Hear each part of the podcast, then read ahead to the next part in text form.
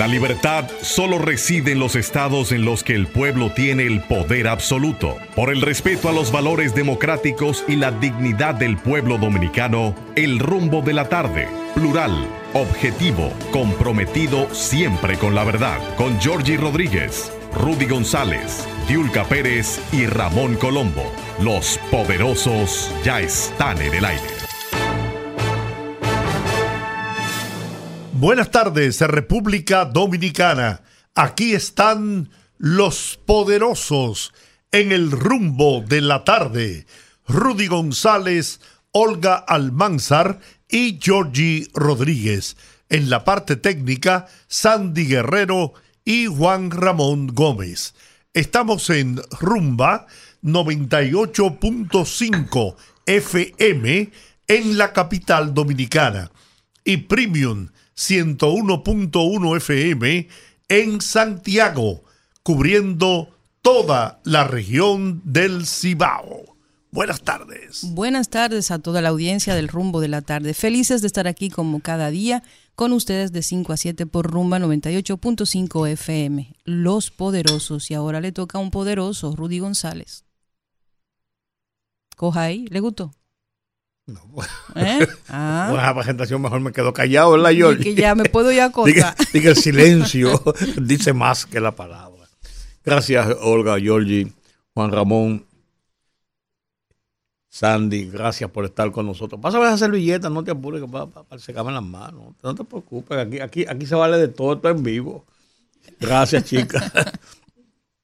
gracias por estar con nosotros. Eh, una un día, señores, qué cargado está el día con, con el ambiente, la, la, la, temperatura, eh, pesado, el aire está pesado por el tema del polvo de Sahara.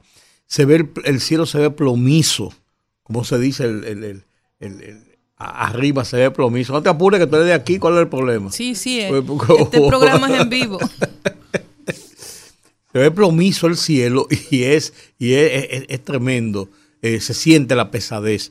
Pero hoy, por lo menos, sobre la capital dominicana no, ha llovido todavía, eh, porque todos estos días se ha pasado lloviendo intermitentemente, principalmente en horas de la tarde, y hoy no, no se ha sentido eh, lluvia, no, no, ha tenido reportes de lluvia. Y eso es, eso es interesante. Mientras tanto, hay muchas noticias, muchas informaciones. hoy fue el sepelio de el señor Rafael Bello Andino.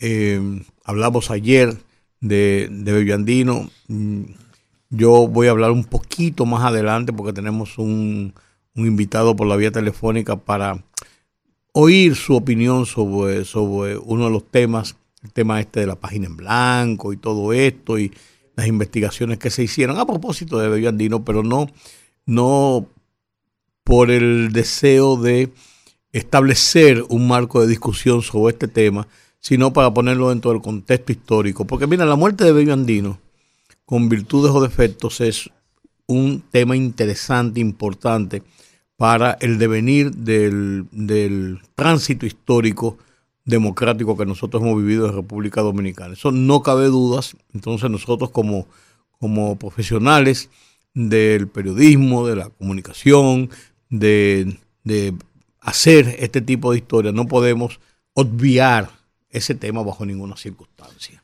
Rafael Bellondino eh, en estos momentos debe estar siendo ya descendiendo a la tierra en la que descansará eh, y que Dios le dará la paz eterna. Yo en lo personal, con un inmenso agradecimiento hacia Rafaelito, como yo le decía. Fue amigo entrañable de mi padre, su hermano Chichi también por igual, y yo heredé esa, ese cariño, ese aprecio de, de Bello Andino, como le conocía a todo el mundo. Y puedo dar testimonio de que un hombre con todo el poder que se podría imaginar pueda alcanzar un ser humano, lo tenía Bello Andino. Era la figura de confianza absoluta del presidente Joaquín Balaguer. Él y el general Perebello. Habían otros también, pero destacan ellos dos. Y ese hombre siguió, siguió siendo el mismo hombre sencillo, humilde, el, mismo hombre cercano, amistoso, solidario, conciliador, un hombre prudente en extremo, con una inteligencia extraordinaria, reservado. Entró a la administración pública como secretario de Joaquín Balaguer, teniendo apenas unos 20 años, si la memoria no me traiciona. 56. Y a partir de ahí se convirtió en el hombre de confianza del, del doctor Joaquín Balaguer hasta sus últimos días, al extremo de que el presidente Balaguer, a quien le deja en sus manos su principal legado político, que era el Partido Reformista, fue a Rafael Bello Andino. Yo de verdad que me, me dio mucha tristeza. Ayer no pude venir al programa, tenía un compromiso con el tema del micrófono de oro. Y lo lamenté, sí escuché expresado por Rudy, con mucho acierto y, con, y muy apegado a la realidad. Entonces, tuve la oportunidad esta tarde eh, de darle el abrazo cariñoso, fraterno, de devolverle a su viuda algo de lo que Bello me, me dio a mí durante tantos y tantos años. Las puertas de su despacho abiertas para todo el mundo en el Palacio Nacional. Yo no conozco y me atrevo a retar a alguien que pueda decir que Rafael Bello Andino lo tocó ni siquiera con el pétalo de una rosa. Todo lo contrario. Ahí se aplica esto de que si no le hizo un bien, no le hizo no un le mal. hizo un mal. esa frase popular. Un hombre bueno, un hombre humilde, sencillo, cercano, un familiar extraordinario y un amigo excepcional. ¿Qué puedo yo pedirle a Dios por Rafael Bellondino? Que le, des la, que le dé la paz eterna.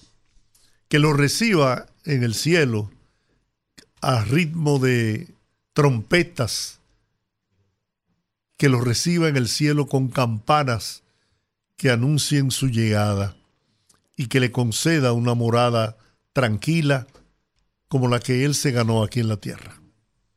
Así que, amigo, viejo amigo, querido amigo, entrañable amigo, no te podré olvidar. Nunca, imposible fueron tantas las relaciones y los, los momentos que tuve la oportunidad de pasar contigo y de compartir contigo que es imposible que pueda olvidarte. Además, tu generosidad, tu, tu carácter afable, siempre atento, eso, eso le llega a uno a lo, más íntimo de, de su corazón. Y estoy triste porque eso le pasa a uno cuando pierde a un buen amigo. Pero también, como me dijeron hoy en la funeraria, donde pude ir esta tardecita ya a las 2 y 30, cuando ya a las 3.30 se iniciaría el, el cortejo fúnebre en la misma jardín memorial, ahí en la Jacobo Magluta. Pues mucha gente me dijo, caramba, se fue bello.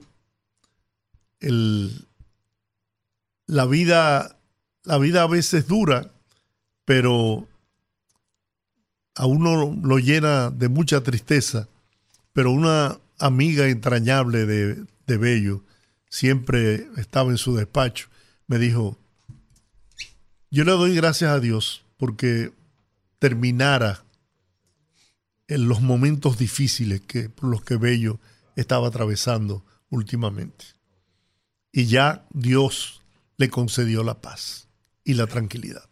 Así que una rosa roja sobre el féretro de mi gran amigo y más que amigo, Rafael Bello Andino. Así sea. Amén.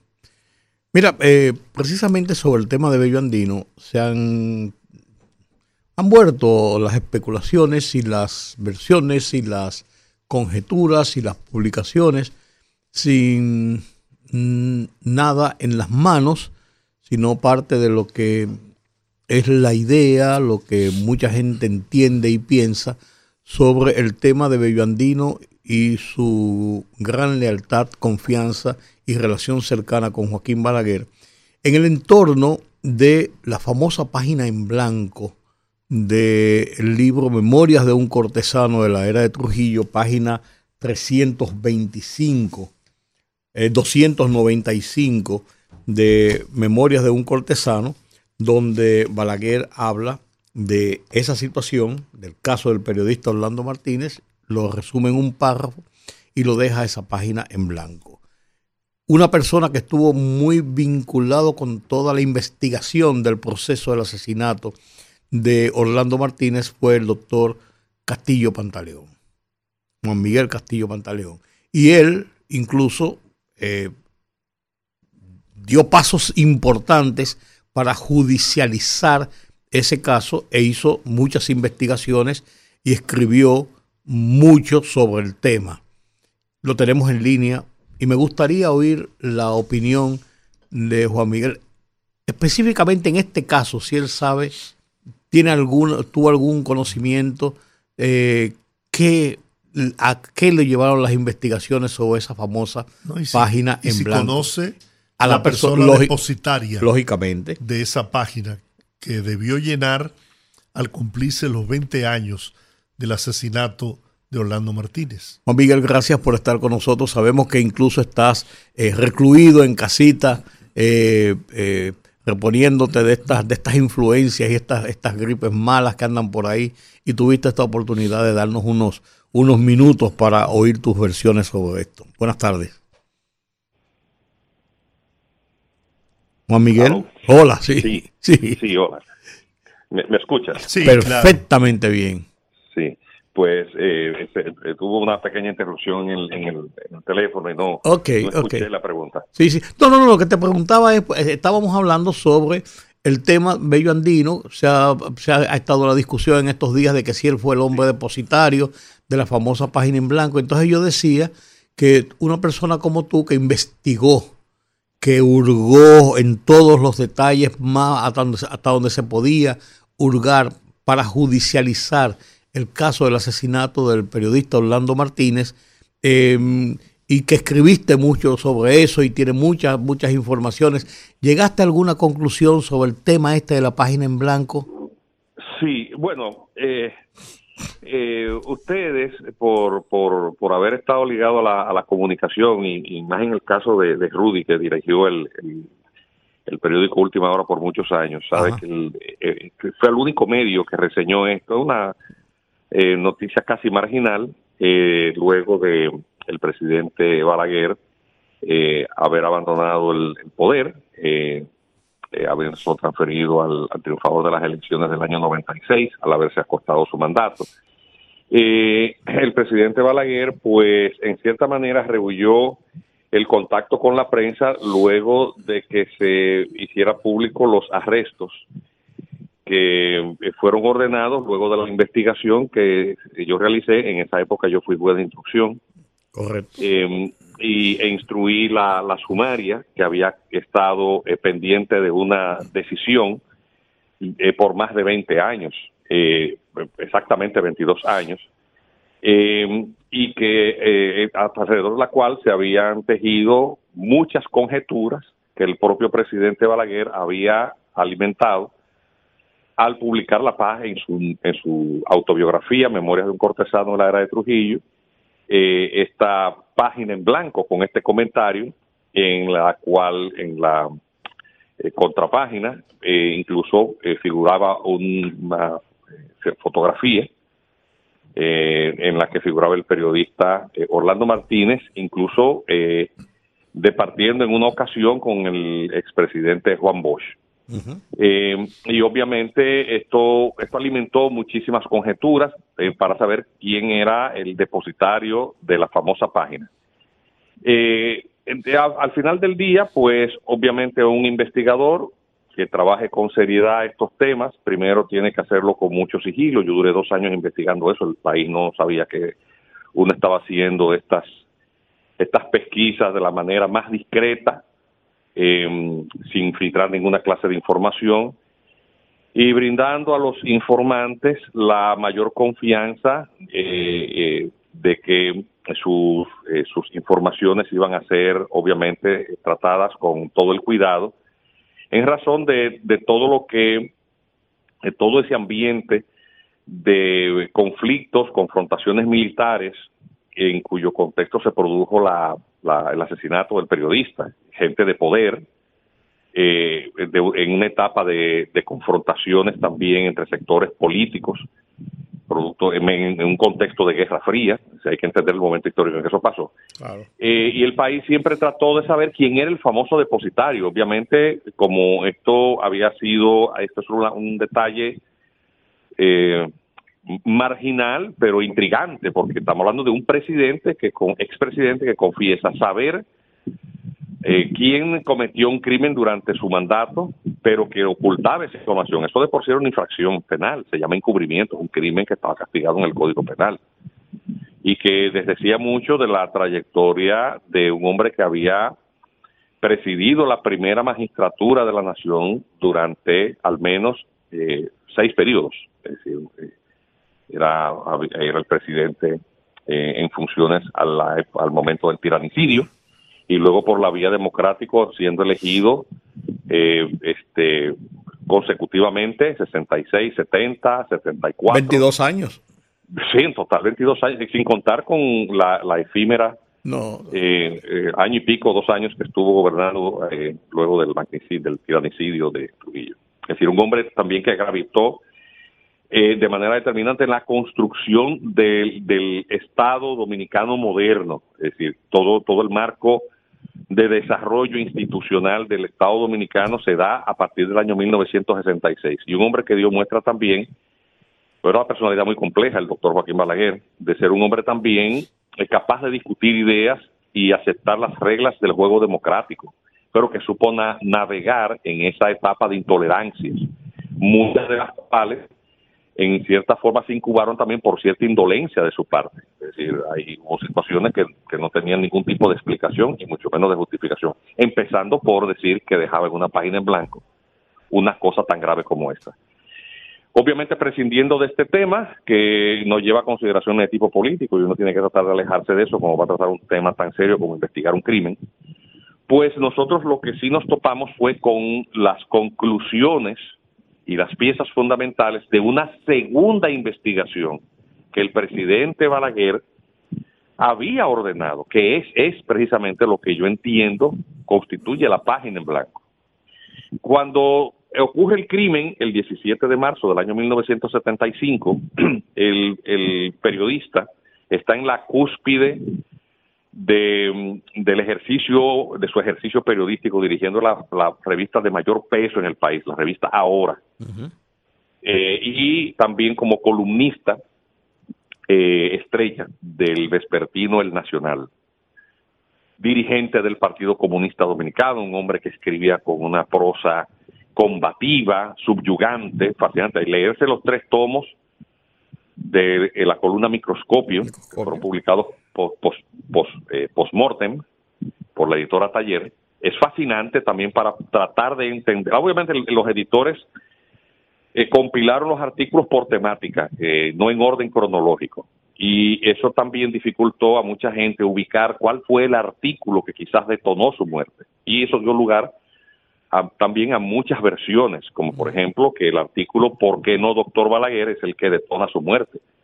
La investigación demuestra que el, el aparato asesino había sido estructurado y puesto en marcha eh, muchas semanas anteriores y para la fecha en que la investigación determina que se produce este primer complot, eh, los artículos que se están publicando tienen que ver con las revelaciones hechas por este periodista de los detalles de el eh, aterrizaje forzoso del helicóptero presidencial eh, y la conjura militar para la toma del poder por la vía militar del poder civil al no saberse si el presidente había sobrevivido al, accidente aéreo.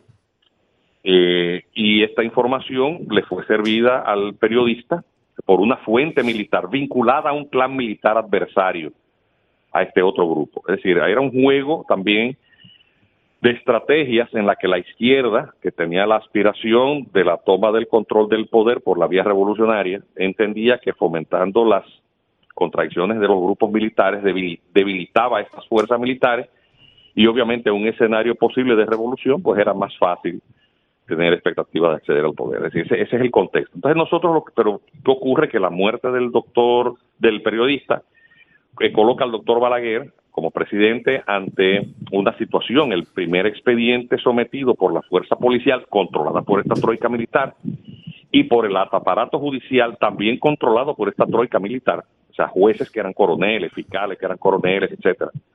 Esto ahora uno lo habla y, no se entiende, pero hay que ubicarse históricamente para entenderlo. Yo tuve que leerme todos los periódicos de la época, leerme todas las revistas Renovación de la época, las, todos los números. Sí, hubo, duré dos años en esto, para tratar de entender qué, por dónde podían estar las posibles hipótesis eh, de, de, ejecución del crimen. Eh, eh, pues lo que se vertebró fue un expediente en el que se trató de involucrar al profesor Juan Bosch. De hecho, a él lo cercaron, hubo todo un escándalo internacional alrededor de esto, y entonces terminaron sometiendo a figuras muy cercanas al expresidente. Por eso es que el, sometimiento judicial que se, se, hace en el año 75, el primero, pues es contra eh, Cheche Luna, Diome, de, Mercedes. claro. Así es. Y de, de, ñapa, Melvin Mañón, que venía como parte de la avanzada de los Palmeros. Sí. Ah, de Operación Estrella.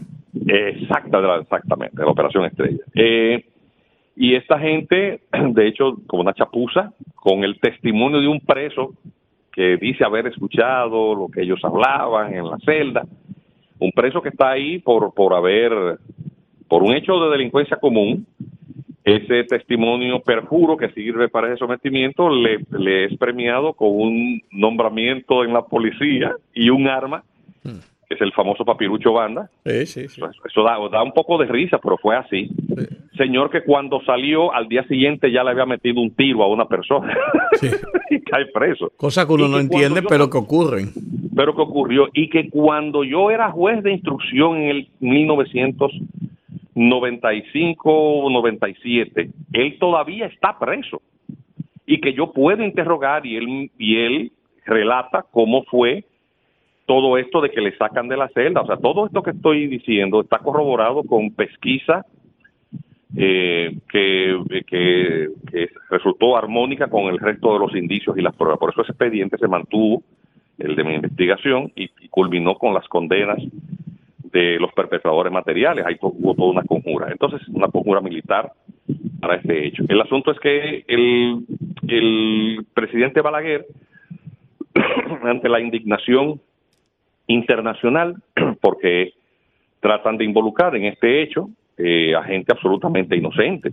Incluso hipótesis realmente deleznables, como pretender que había una motivación de crimen pasional. Arrestaron gente amiga, parejas amigas del, del comunicador, tejiendo, eh, eh, no, no, tomaron cuerpo finalmente, esta gente fue dejada en libertad, pero hasta esa vileza se intentó. El caso de un, de un poeta muy reconocido y su muy distinguida esposa, eh, estuvo víctimas colaterales de toda esa conjura de encubrimiento.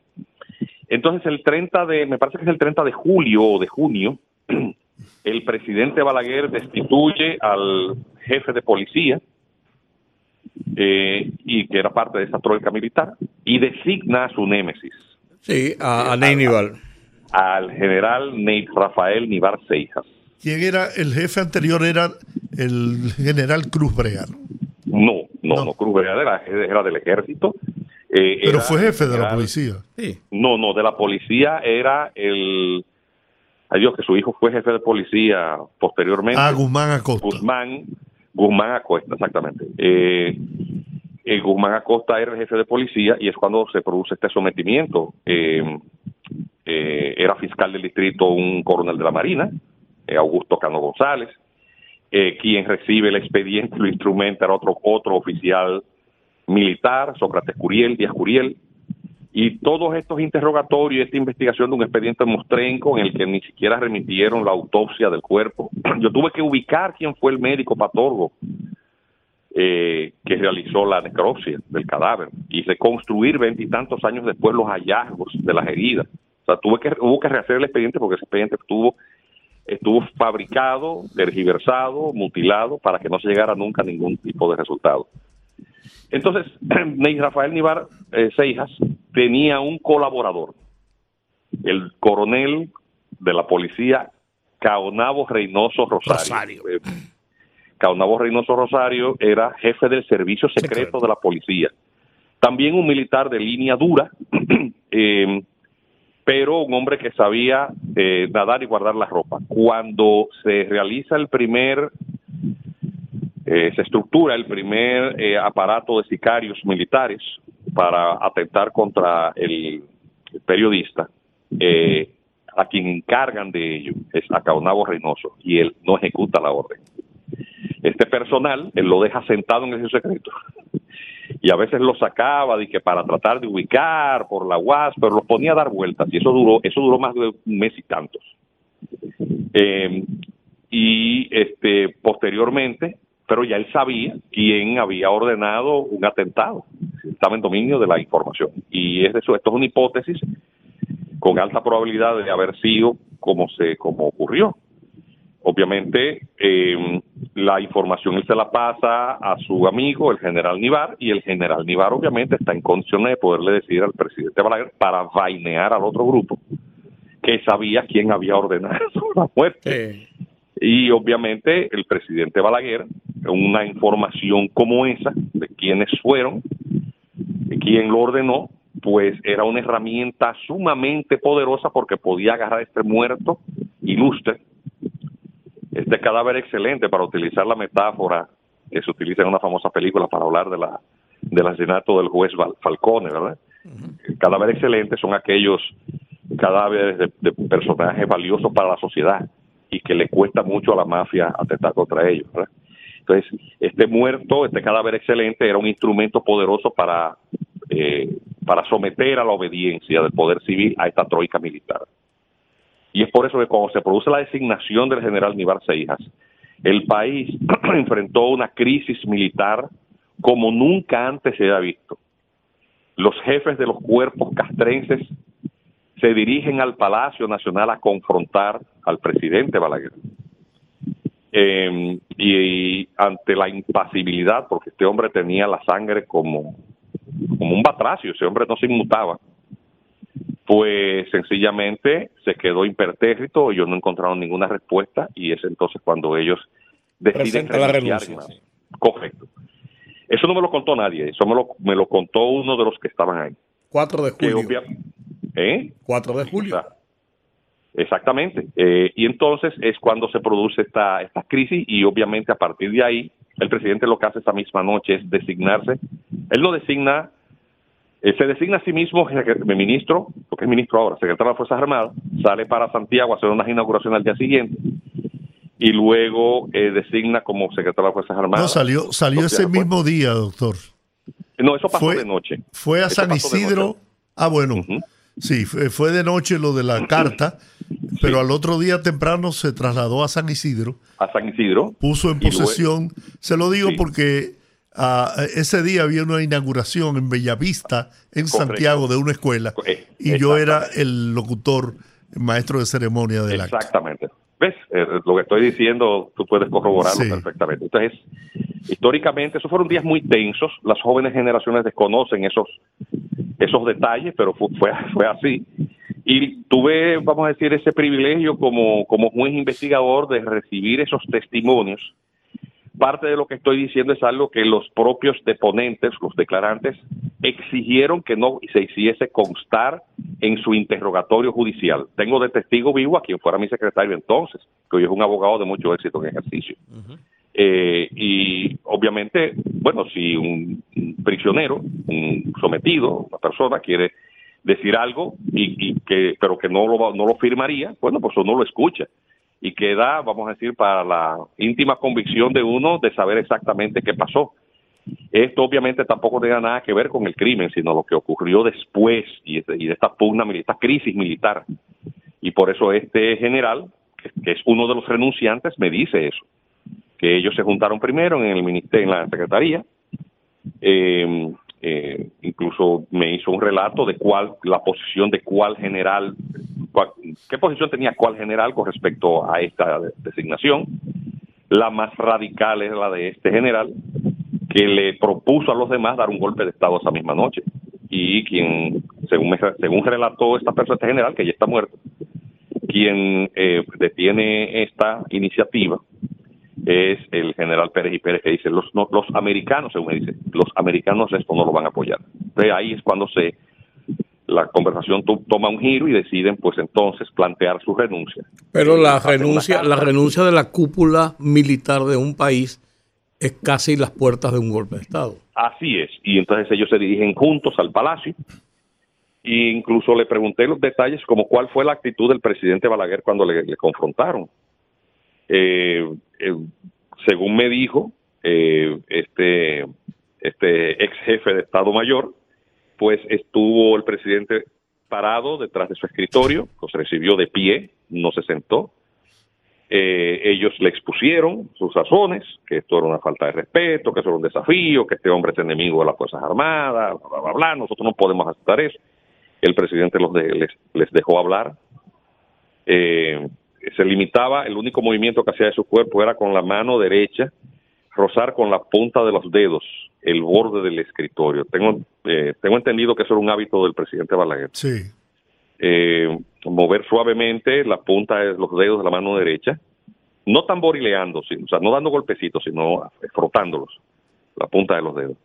Les escuchó, no movió un solo músculo de su, ni, ni, ni una pestaña de su, de su cara y ellos eso le produjo perplejidad le produjo perplejidad no, no sabían qué hacer entonces eh, el jefe entonces jefe de la marina el Contín es quien le dice bueno nosotros tenemos una una una carta tenemos una carta con la renuncia y entonces él le extendió y el presidente tampoco movió un dedo se queda mirándolo detrás de sus gafas sin sin mover un dedo la situación para ellos les produjo perplejidad entonces, la única cosa, pues después de un, un, silencio largo e incómodo, entonces él le dijo, déjenla ahí. Él ni siquiera se la recibió. Ellos se miraron, entonces Contín la colocó sobre el escritorio. Hicieron el saludo militar de estilo y salieron del despacho. Y le pregunté, bueno, ¿qué pasó después? No, después eh, nosotros nos fuimos, de, de, dejamos eso así. Y digo, pero ustedes los, los llamaron. Eh, él sabía que que, que hubo, que había algo en curso, porque el jefe del A2, que era el Departamento de Inteligencia de la Fuerza de la Aérea, Fuerza Aérea sí. Eh, que fue el encargado de estructurar los operativos al mando del entonces jefe de ese departamento, eh, un coronel llamaba Isidoro Martínez González, llevaba rango de general, le decían la caja, era muy conocido por el nombre claro. de la caja. Sí eh, pues resultó eh, detenido, no interrogado, pero estuvo detenido, pero estaba ya preso en el Palacio de la Policía y, y confesando el 30 de octubre siguiente, eh, el entonces mayor Joaquín Antonio Pou Castro, los eh, distintos miembros de la Fuerza Aérea que formaron parte del operativo, la mayoría de los cuales cuando yo hice mi investigación 22 años después, habían fallecido. Mariano Cabrera, eh, Eulogio Germán, eh, o sea, son gente, son nombres que estoy diciendo porque no figuran en el expediente porque estaban muertos al momento de, de yo dictar la, la providencia calificativa, habían fallecido por distintas razones. Mariano Cabrera incluso eh, había salido de la, de la Fuerza Aérea y no estaba en el país, ¿Estaba en había emigrado A Nueva York. en Nueva York. Sí. Y de hecho eh, eh, hubo una confusión grandísima porque yo arresté una persona, se arrestó una persona con su mismo nombre y apellido y su misma partida de nacimiento. Resultó, sí, sí, se- por una coincidencia extraordinaria, este señor, pues lo habían alistado siendo menor de edad con la partida de nacimiento de alguien de nombre muy parecido y con uno de sus apellidos. Eh, eso es una, una coincidencia que descubrí durante el transcurso de la investigación. Pero, eh, Juan Miguel, Situación tan embarazosa. Esa investigación segunda es la página en blanco. Al presidente Balaguer le preguntaron eh, en el año 99-2000 del periódico Última Hora sobre este tema. Fue la única declaración que dio y no está reseñada por ningún otro. Me dijo que se refería, luego de haber yo dictado la providencia calificativa y eso, que efectivamente se trataba de esa investigación. El juez no ha hecho otra cosa que lo que eh, llegar a las conclusiones de, la investigación que yo mandé a hacer durante mi gobierno. Es una declaración muy muy lacónica, pero que pasó desapercibida por el resto de los medios de comunicación y por eso el tema de la página en blanco ha seguido pues intrigando, pero realmente la página en blanco es esa. Obviamente resultaba ya innecesaria la porque yo había logrado por otros medios conseguir las piezas fundamentales de esa segunda investigación incluyendo las confesiones de todos los demás, de todos los implicados, menos obviamente el general Lluveres. Entonces no, entonces no hay un depositario realmente de la página en blanco, ¿tú crees? Si lo, si lo hay o lo hubo, resultaba inútil ya. Okay, y, y e innecesario porque ¿qué iba a decir el presidente Balaguer? No era jefe de la policía ni investigador. Claro. Y Bellandino, ni pito ni flauta en esto. Eh, bueno, pudo haber sido quizás en su momento el, el, depositario de la misma, pero igual, ante un resultado de pesquisa judicial muy sólido, yo diría que sin, sin ninguna contradicción ni ninguna pifia, no quedó ningún solo elemento sin corroborar, pues eh, resultaba innecesario la persona que fuera su depositario, pues salir a la palestra pública, total, a decir una cosa más y someterse al escrutinio de por qué haber sido en cierta manera cómplice de encubrimiento, eh, porque también en todo esto hay un ilícito penal. Claro, gracias. Eh, hay una, una versión que me dieron de una persona de muy, muy bien informada de que sí, realmente hubo un depositario, pero es una dama, vive fuera del país y prometieron darme el nombre. Vamos a ver si es verdad. ojalá. A, mí durante la investigación también me topé con gente que había hecho ese tipo de comentarios. Una anécdota muy, muy cómica, que José Israel Cuello es el testigo vivo de excepción de un médico que también fue militar, que metido en tragos un día en, el, en un restaurante muy conocido de la zona colonial, pues comentó a José Israel Cuello que él era el depositario con mucho pesar, ya el médico de François Mitterrand había publicado sus memorias y todo aquello, que se sentía con un gran peso. Bueno, metido en trago, sabe, la gente habla muchas tonterías. Y, José Israel Cuello, que tenía un problema conmigo, la se recuerdo, que dijo, ahí anda un juez este que cogió para la casa de Balaguer, eso fue antes de la providencia calificativa. Yo no sé para qué ese hombre anda de payaso y dijo muchísimas cosas. Y bueno, pues yo hice lo que tenía que hacer. Me aparecí en el canal muy discretamente y le dije, mire, yo estoy aquí, dígame quién es. Y bueno, eh, eh, es ya para reírse un poquito, porque antes de yo producir todos los arrestos a esta persona, yo le hice, le interrogué. Ok. Eh, sí, y, y, fue una situación sumamente cómica, porque el señor luego no encontraba por qué puerta salir. y lo último que dijo fue que eso son vainas de borracho. Gracias, Juan Miguel. Gracias, Juan Miguel. Para ustedes. Gracias por estos y Pronta, pronta recuperación. Claro que sí. Gracias por, por esa deferencia tuya. Gracias. a ustedes. Bueno. Leo el párrafo solamente que inserta en la página 295 de la obra Memorias de un cortesano de la era de Trujillo, eh, de Joaquín Balaguer, sus memorias, eh, puesta en circulación en 1998 titulada El caso del periodista Orlando Martínez Howley. Y dice lo siguiente. Esta página se inserta en blanco. Durante muchos años permanecerá muda, pero un día hablará para que su voz sea recogida por la historia. Callada como una tumba cuyo secreto a voces se levantará. Acusador, cuando el tiempo permita levantar la losa bajo la cual permanece yacente la verdad.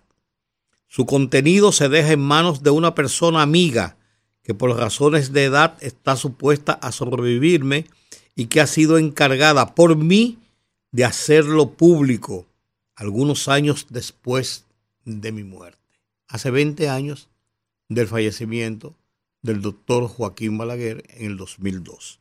Esta página de este libro la acompaña con una fotografía de Juan Bosch junto a Orlando Martínez, junto al periodista Ramón Reyes, del periódico El Nacional en esa época también, Antonio Espinal, también del periódico El Nacional en esa época, y Manuel Severino, del periódico en, ese, en esos momentos del periódico El Caribe.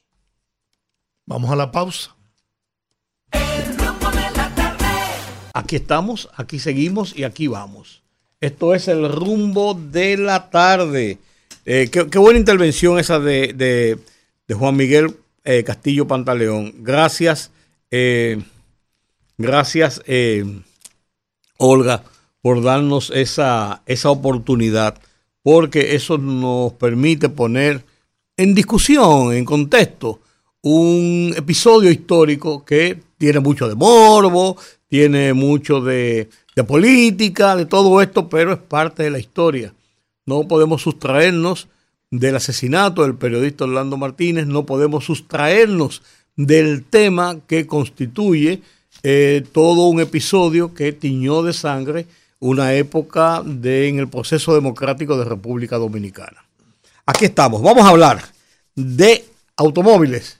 Así es. De seguros. de seguros. No, no, de, automóviles y de seguros del cuidado preventivo. Seguro, Seguros Sura, eh, una compañía que llegó hace un tiempo a República Dominicana, no en la rama directamente de los seguros de vehículos inicialmente, pero que después se fue expandiendo y ha echado raíces, por así decirlo, y está aquí.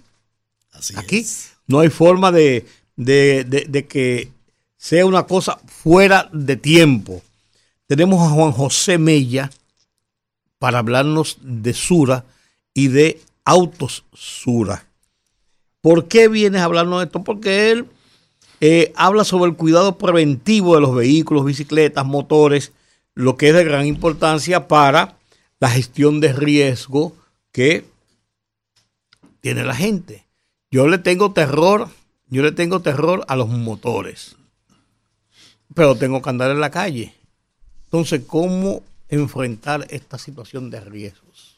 Saludos. Buenas tardes, gracias por estar con nosotros. Saludos, muchas gracias, don Jorge y don Rudy. Eh, realmente para mí es un placer y un sueño cumplido estar cerca de ustedes dos. Pero, pero, oye, eso sí era fácil. Eso sí era fácil. Coge para acá y no te apures. es cierto.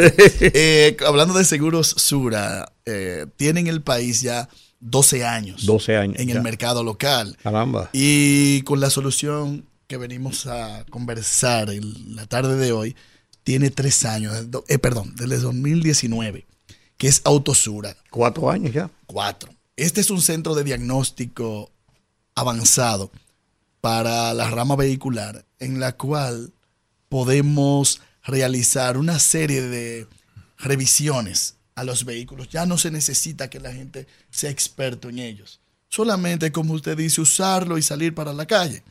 Eh, en el tema, para el tema del miedo, de todo lo que pueda pasar, incluyendo los motoristas, no hay una cosa mejor que estar asegurado y bien asegurado.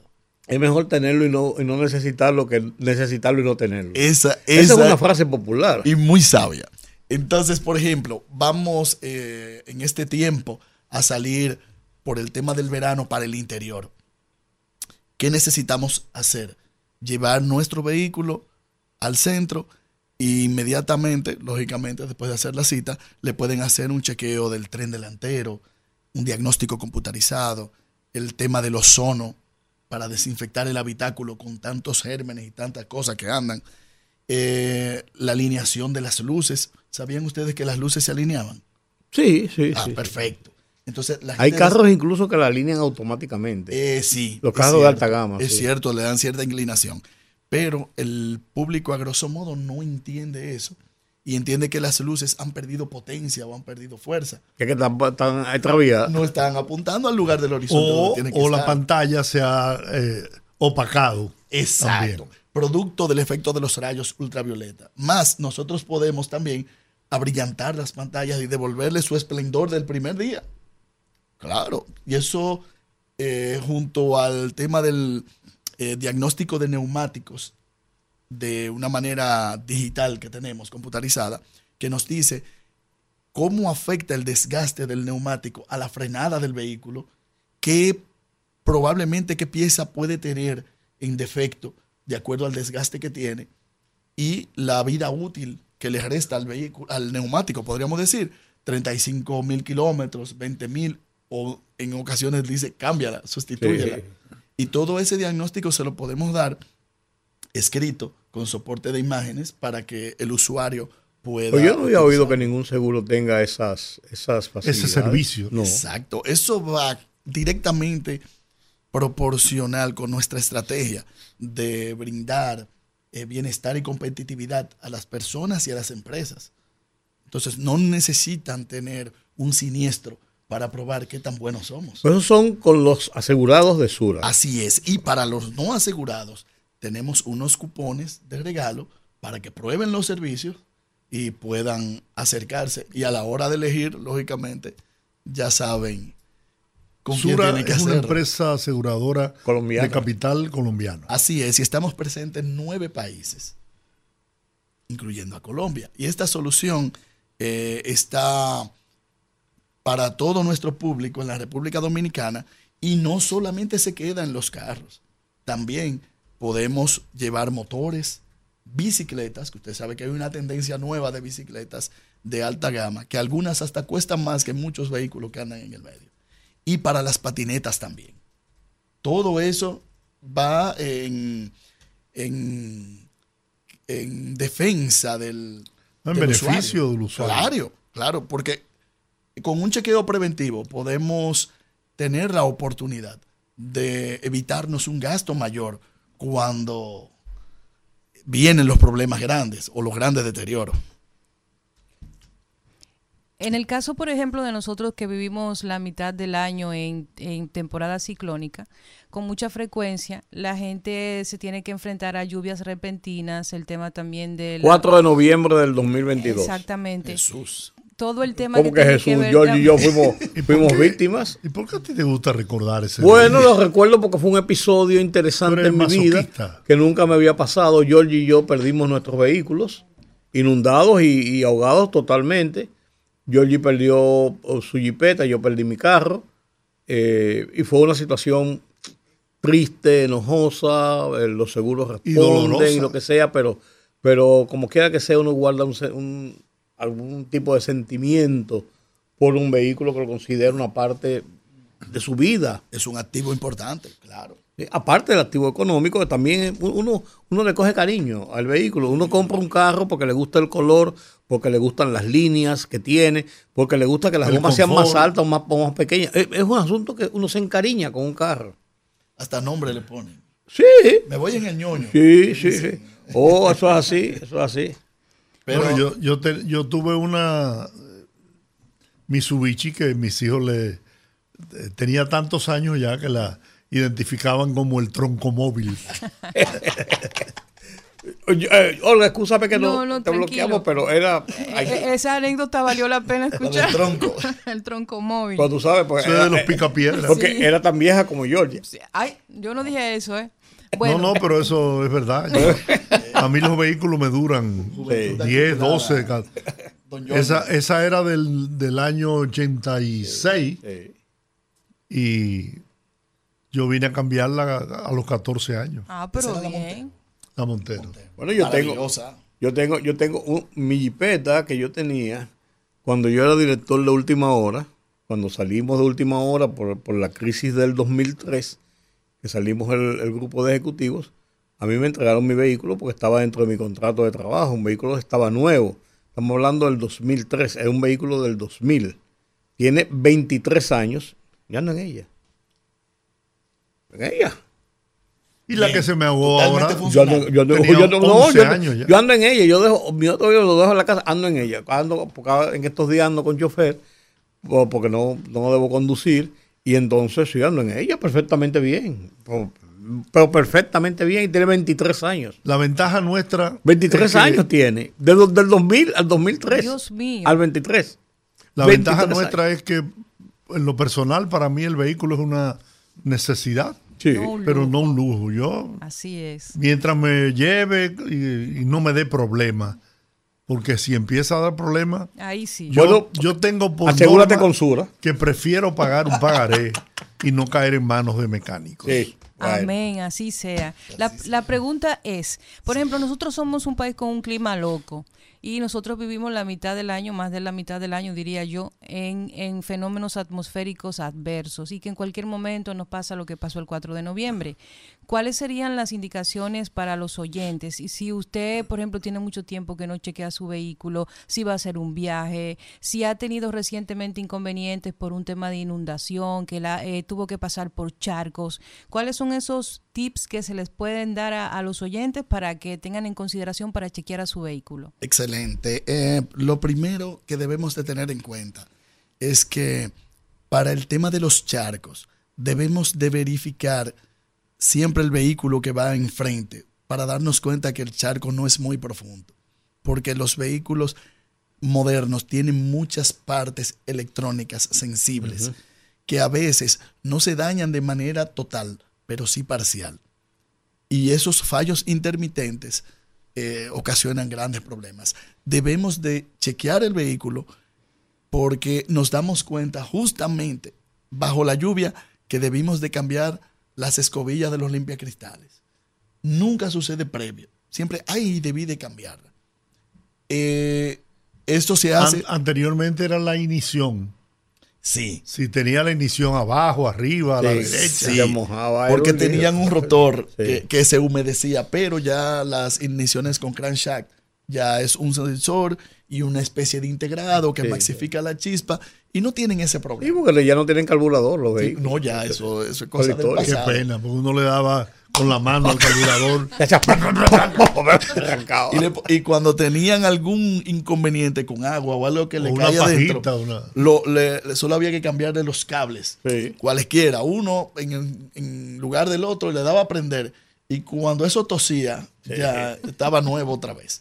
Entonces, el tema de las luces, debemos siempre verificar las luces. Recuerden que como usuarios siempre estamos sentados en el asiento del conductor, más no nos damos cuenta si estamos andando tuertos, en muchos casos, si las luces de atrás no están funcionando de manera correcta o las direccionales. No, Más, pero eso no se usa aquí, así que tranquilo. no, no, lo- quedamos algunos que la usamos. Vamos a hablar por nosotros. Sí, pues entonces aparece, ese día aparece un, un motorista de la, de la DGC Ay, y te para y te dice, tú te, te- te Te dieron una luz luz. apagada. Ese día es de ese día. y, y es correcto. La multa va. Sí. Vale la pena porque estamos en falta. Más, también para el proceso de revisión, el tema de la revista. Cuando llevamos el vehículo a revisar, eh, le hacen el chequeo y uno va tranquilo. Eso no, no, no, luces, verifica tus luces. Eh, ¿Cómo está? ¿Tiene goma de repuesto? ¿Tiene gato? Todo eso lo verificamos. Nosotros hacemos algo también que es de mucha ayuda, que es el llenado de neumáticos con nitrógeno. Con nitrógeno. El nitrógeno es un gas que no sufre variantes ni de temperatura ni de volumen. calor. Entonces mantiene el neumático trabajando de, con el mismo aire siempre y eh, en una temperatura más adecuada, menos caliente, porque la fricción del neumático con el piso genera temperatura y eso varía la presión del neumático, más con el nitrógeno no. Eso se traduce en que la vida útil del neumático va a ser mayor. Y eso nosotros lo tenemos. Una, pregunta, porque a mí me han recomendado eso. Sí. Pero, ok, le puse nitrógeno a las llantas y se me medio vació una, una de las gomas. ¿Representa algún peligro que me pare en una estación y le meta aire del que dan la- del servicio de, la- de las estaciones de gasolina? ¿O hay que llenarlo con nitrógeno? Ok, eso no representa ningún peligro. Todo lo contrario. Sería normal, más pierde el beneficio de las variantes, de que no sufre variantes de temperatura del nitrógeno, porque ya lo está sustituyendo con aire, pero no representa ningún peligro ni nada. Pero se, se convierte en una mezcla porque Sí, pero no es la- que se perdió todo el nitrógeno. No, pero la cantidad que el neumático necesita para que él pueda reaccionar de esa manera ya no la tiene.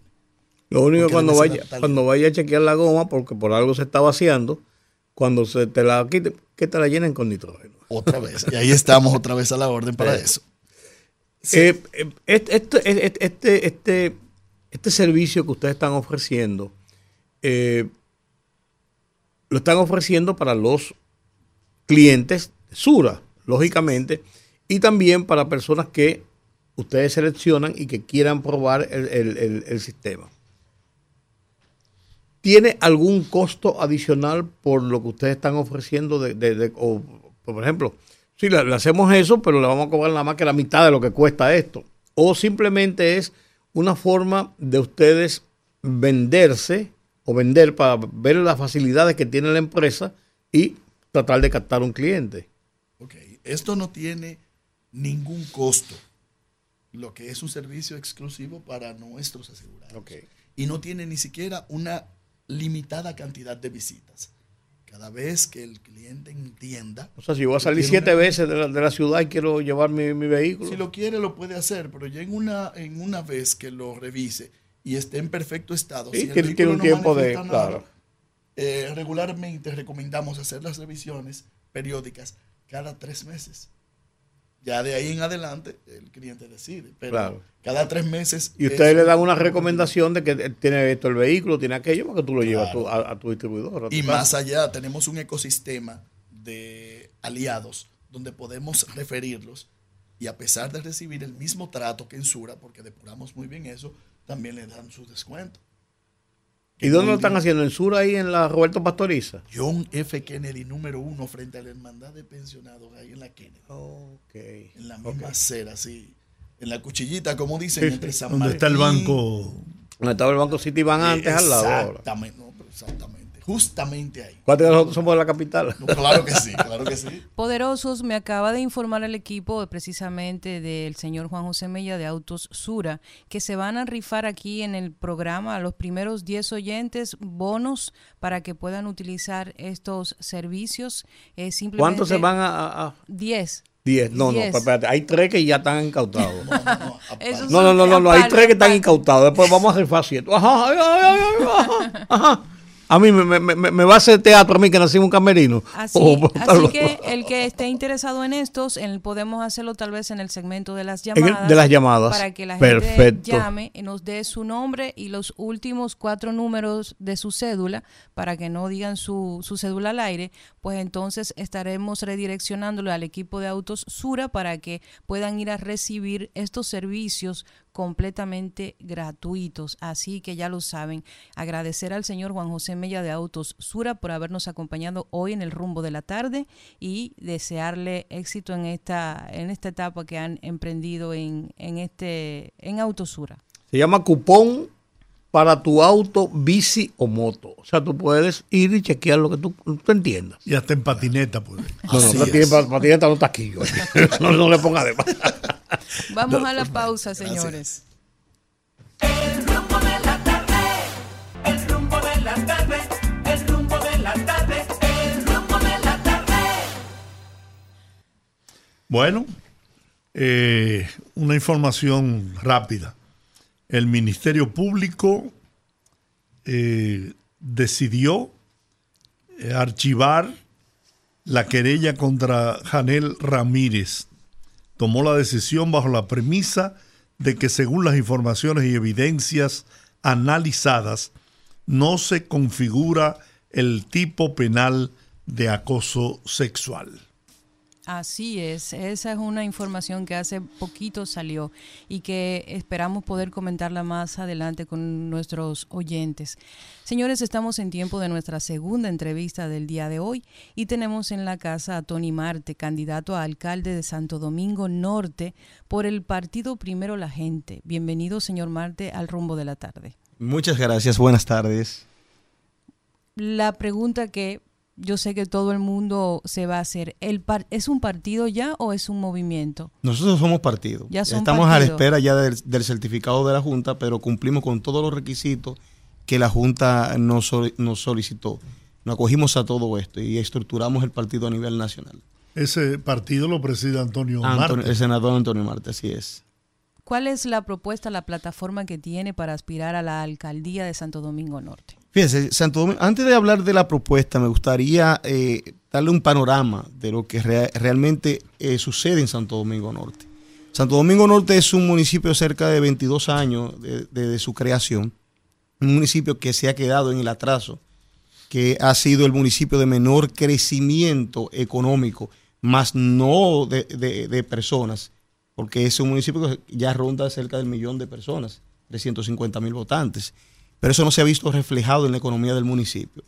Entonces, he sumido en la basura, porque cada eh, barrio eh, de Santo Domingo Norte es un vertedero improvisado. Un nivel alto de desempleo, un nivel muy bajo de preparación académica de, la juventud y, y de los ciudadanos de Santo Domingo Norte, una delincuencia muy elevada. Entonces, eh, realmente Santo Domingo Norte no ha tenido un alcalde que haya podido conectar con la, con realidad de Santo Domingo Norte. Entonces, por esto nosotros venimos realmente a tratar de hacer una reforma de Santo Domingo Norte. Lograr que Santo Domingo Norte pueda ser industrializado.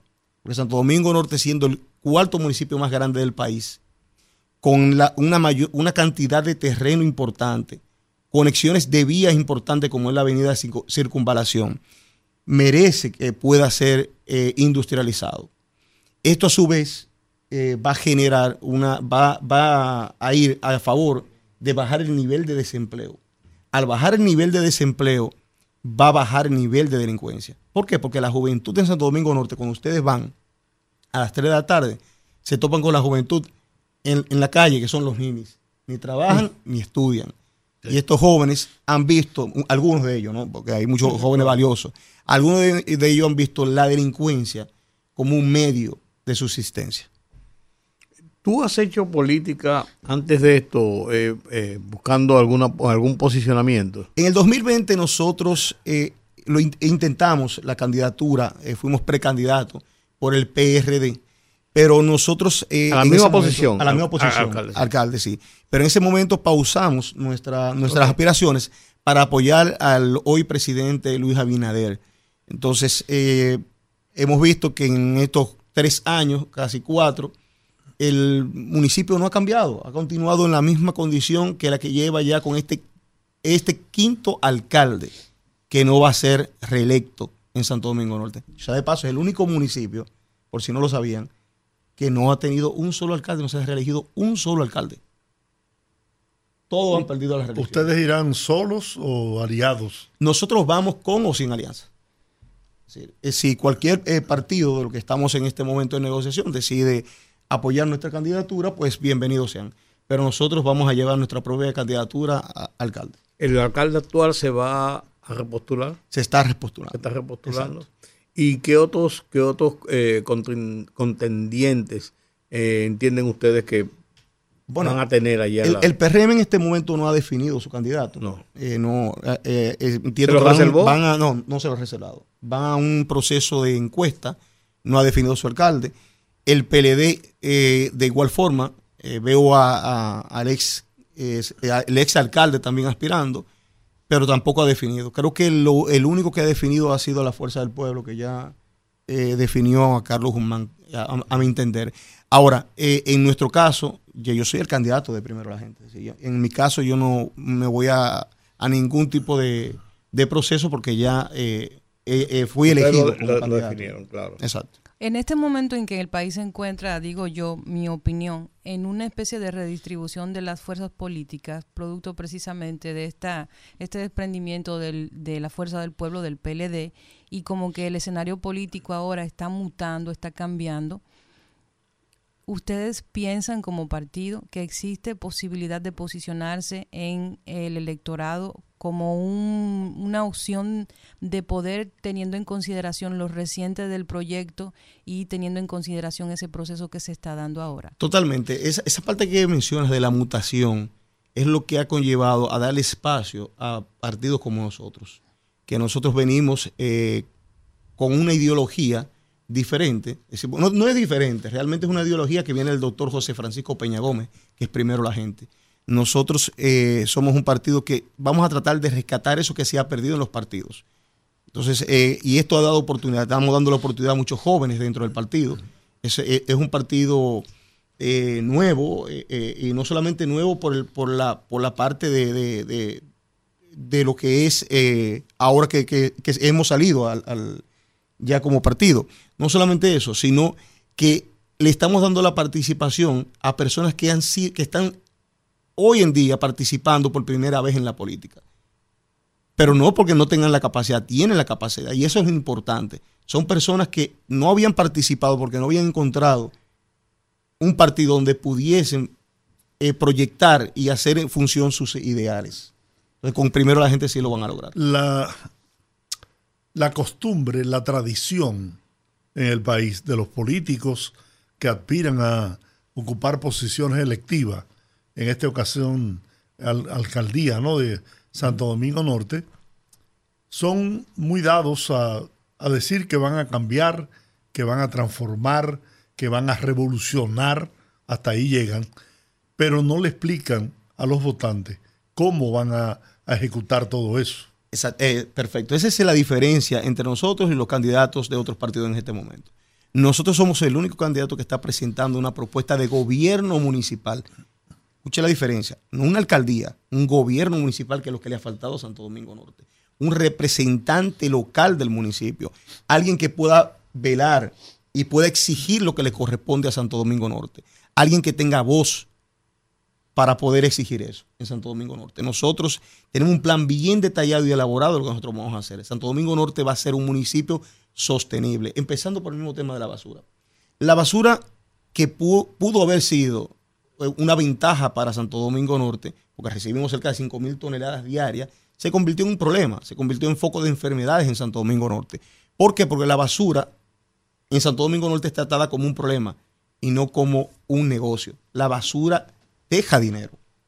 Entonces, lo primero que nosotros vamos a hacer es transformar ese vertedero. Esa recogida de esa basura que estamos recibiendo de otros ayuntamientos, nosotros vamos a poner a producir esa basura. Por eso es importante que ese vertedero sea transformado y pueda comenzar a reciclar. Ojo con esto, porque también vamos a tener que tener una participación de las alcaldías de los otros municipios, porque ellos sabrán lo que tendrán que hacer. O llevarán la basura clasificada, o la llevarán clasificada, o pagarán más por la basura. Pero hay un tema con el tema del manejo de los residuos sólidos. Tenemos la ley 225-20 precisamente sobre residuos sólidos, manejo de residuos sólidos, y se ha establecido durante, eh, eh, a través de esa ley todo lo que se necesita para generar un negocio a partir de los residuos sólidos. Sin embargo, es bien sabido por todos que los ayuntamientos tienen un problema básico que es el tema del presupuesto con mucha frecuencia el presupuesto que manejan las alcaldías no corresponden con el tema de los problemas que tienen sus demarcaciones. ¿A qué me refiero? Tenemos un problema de crecimiento de la, de la población, densidad poblacional cada vez más, la ciudad ha crecido hacia arriba, es un tema que muchas veces las alcaldías no toman en consideración o simplemente no pueden ejecutar proyectos que sean viables para trabajar el tema del drenaje pluvial, el, el tema del crecimiento de la población, el tema también de la densidad de los vehículos y todos esos temas están pendientes y yo creo que es básicamente por un tema de primero de programación, pero también hay que reconocer que hay un tema de presupuesto. Entonces, ¿cómo manejaría usted toda esta transformación con esa limitación económica? Yo, yo difiero en esta parte, no solamente de presupuesto, entiendo que hay una parte de voluntad política. En este momento el Ayuntamiento de Santo Domingo Norte recibe 1.225 millones de pesos en el año 2022 y 1.250 millones de pesos para el año 2023. Y a veces... Para el año completo. Para, para, el año completo. Y a veces eh, no quisiera eh, eh, ser... Em, no reconocer, simplemente pido, díganme qué obra se ha hecho de importancia en Santo Domingo Norte que la haya hecho el Ayuntamiento de Santo Domingo Norte. De este gobierno, de este ayuntamiento. Es lo único que yo pido. Muéstrenme una obra real que justifique un presupuesto de esa magnitud. Nosotros entendemos que, vuelvo y le repito, no tiene un alcalde que pueda hablar por el municipio. Hay muchas formas de nosotros poder trabajarlo. Santo Domingo Norte en estos 22 años, en el desorden que ha crecido, ha crecido de forma horizontal, no vertical. ahora está creciendo de forma vertical, con, algunos desarrollos en la, en la, zona de la Jacobo, que mucha gente no la ven como parte de Santo Domingo Norte, pero es parte de Santo Domingo Norte. Pero esta, esta forma de crecimiento horizontal eh, ha generado un problema. Pero aún aún en sí, la invasión... En los servicios. Claro, aún así esas invasiones continúan. No hay control. No hay quien controle, quien administre Santo Domingo Norte. Y esa es la parte donde nosotros tenemos que entender, poner un control para que ya con lo que tenemos empecemos a mejorarlo. Bueno, desearte éxitos, ¿no? Es una lucha dura, es una lucha dura porque principalmente la fuerza del pueblo, según lo que uno ha visto, y el PRM, por ser el partido de gobierno, tienen, están empujando por esa, por esa, por, esa, plaza. Por esa plaza. Es, por esa plaza. Es cierto, pero ahí es donde entra la ventaja de nosotros. ¿Por qué? Eh, la ventaja de nosotros entra porque el alcalde actual es un alcalde que en tres años no hizo nada. Tres años y algo. Y en solo seis meses quiere hacer lo que no, hizo en tres años.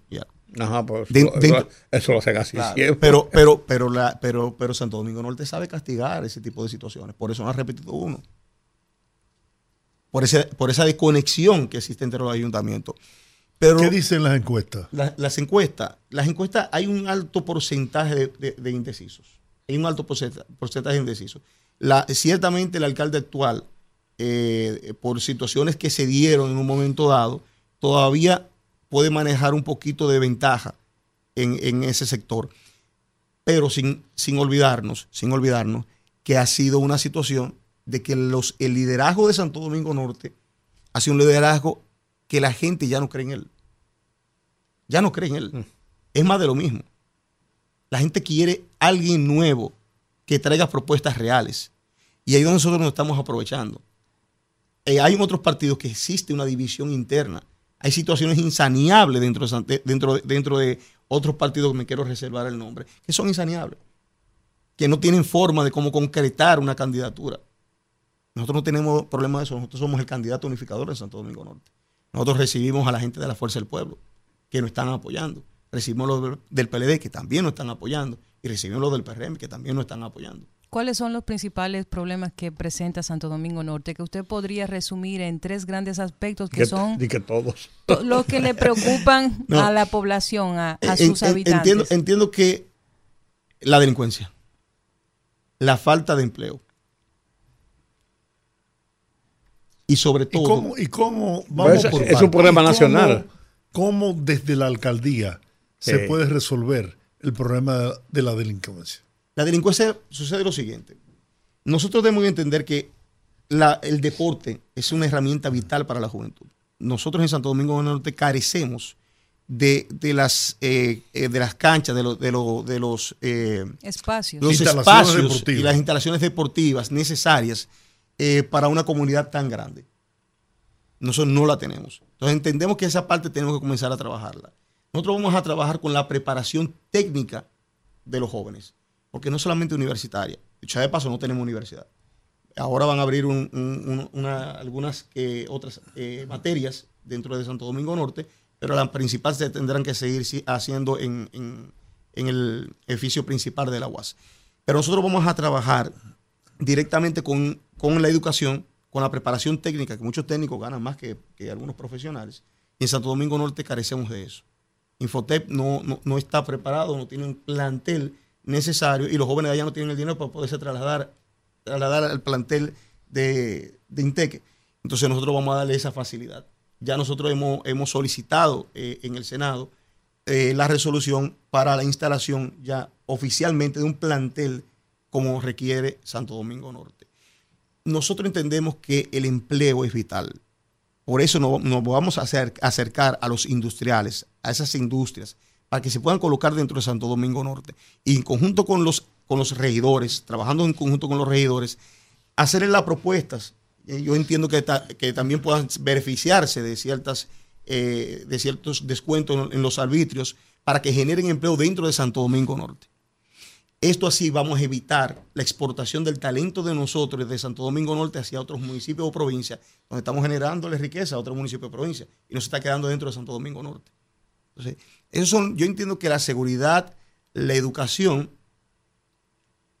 son vitales en Santo Domingo Norte y nosotros vamos a enfocarnos en eso. Las instalaciones deportivas que existen en las escuelas públicas no son eh, facilitadas a la juventud. No son facilitadas y no, obstante eso, eh, hay una, hay un, esas escuelas tampoco son suficientes y hay escuelas que no imparten ni siquiera eh, los cursos más allá de, cierto, de cierto grado. No, porque la alcaldía podría llegar a un acuerdo en lo que se construyen instalaciones deportivas para usar esas instalaciones. no todas las tienen y no todas están en condiciones. Pero nosotros también vamos a remozar todas esas canchas también para que los jóvenes puedan tener acceso, y no solamente acceso a canchas de basquetbol, sino a, estadios para, preparación de peloteros, que hay bastante espacio allá que ellos puedan acceder, al fútbol, que es otra, otro deporte que está creciendo y que los jóvenes de allá no, no lo practican porque no tienen acceso a cómo. No hay cancha de fútbol. Y eso requiere mucho espacio. Exacto. Entonces, pero, pero el espacio lo tenemos en Santo Domingo Norte. El espacio lo tenemos. Esa es la ventaja. Exacto. Bueno, pero ustedes eh, han sido aliados últimamente del PRM, ¿no? Eh, sí, sí, tuvimos en la, en, la, en la pasada. Y ahora no hay la posibilidad de un... Estamos, estamos en negociaciones. Estamos en negociaciones. Nosotros vamos a llevar, eh, vamos a ir aliados naturalmente en la, en la, posiblemente en la presidencial. pero en este momento estamos negociando ya la parte de los alcaldes, diputados y regidores. Es en, la, en donde nos hemos concentrado en este momento. Pues eh, desearle éxito. Muchas Muchísimas gracias. por habernos acompañado hoy, Tony Marte, candidato a alcalde de Santo Domingo Norte por el partido Primero la Gente. Gracias por haber estado con nosotros en el rumbo de la tarde. Gracias por invitarme. Vamos a la pausa. El rumbo de la tarde. Conectando con la gente, que el pueblo hable en el rumbo de la tarde.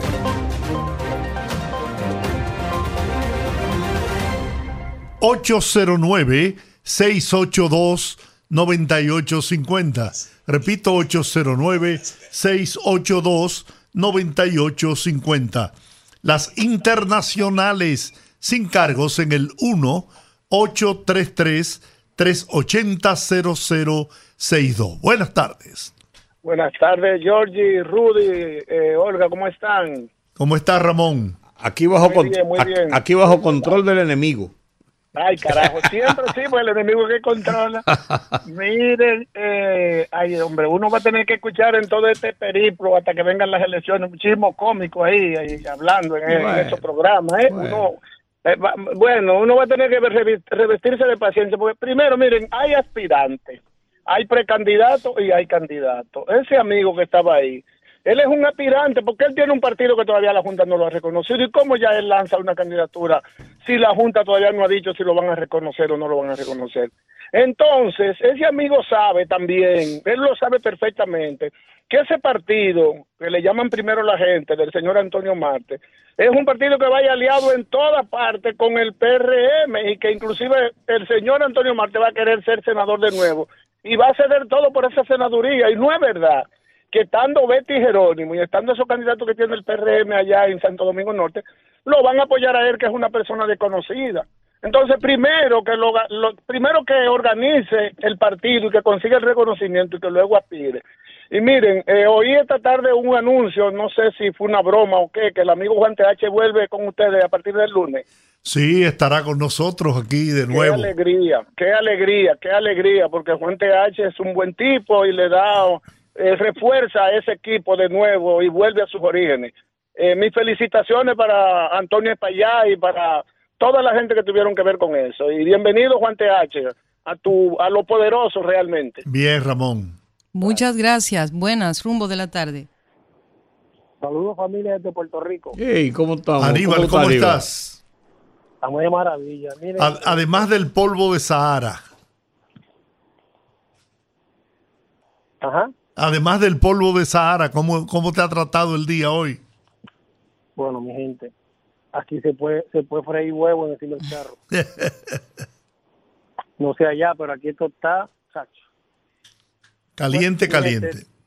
Sí, a mí me da, me da, me da un poco de lástima porque se supone y se dice que la democracia se basa en los partidos.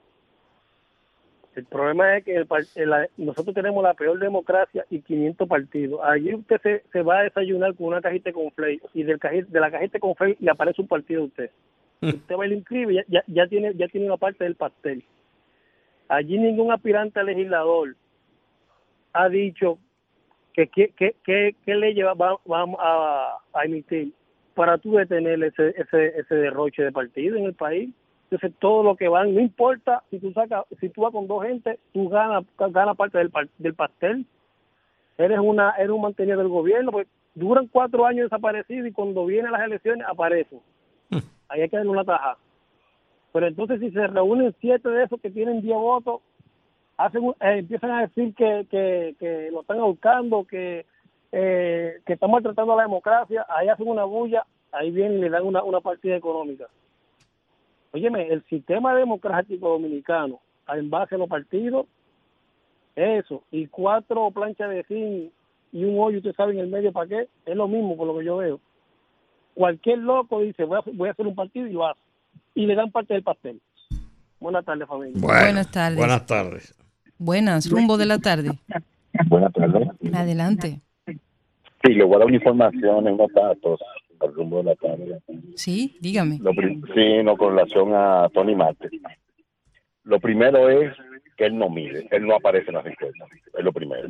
Lo segundo es, ustedes lo saben, ustedes, que el 95% del presupuesto se va en gasto corriente en todos los ayuntamientos. Todas las obras que puede decir un ayuntamiento fue porque el gobierno central, que decimos ahí, le metió la mano. Así no, Pregúntenle a Manuel Jiménez, pregúntenle. Y le voy a otro dato le voy a otro dato y lo pueden comprobar. Hablen con la gente de Santo Domingo Norte. Uno de los mejores alcaldes que está haciendo malabares y ha limpiado, porque eso es una suciedad, es el actual alcalde. Y no lo digo yo, hablen con ellos. Entonces, yo les recomiendo al señor Tony que cuando él aparezca en las encuestas, él vaya a los programas. Y también, como dice el anterior persona que me interpuso, de que realmente él debe primero llegar a su partido, que deje de estar eh, lamentablemente, él ni conoce ni tiene una idea de lo que es el presupuesto de un ayuntamiento por las expresiones que él hizo ahí. Yo se lo demuestro. Muchísimas gracias. Gracias a usted por la sintonía. 809-682-9850, 1833-0062. Llámenos. Buenas, rumbo de la tarde. Sí, buenas tardes. Adelante. Sí, de Santo Domingo Norte. Cuéntenos. Sí, los, las personas te van a, exponer, hablan muy bonito y te pintan pajaritos en el aire. Pero yo quisiera que ustedes vean cómo están las calles de Buenavista Segunda. Eso da pena y vergüenza. Ya estamos pensando sembrar plátano. Hay una calle penetración, esquina 14, toda esa calle por ahí que están destruidas. Por ahí no puede andar la gente ni a pie.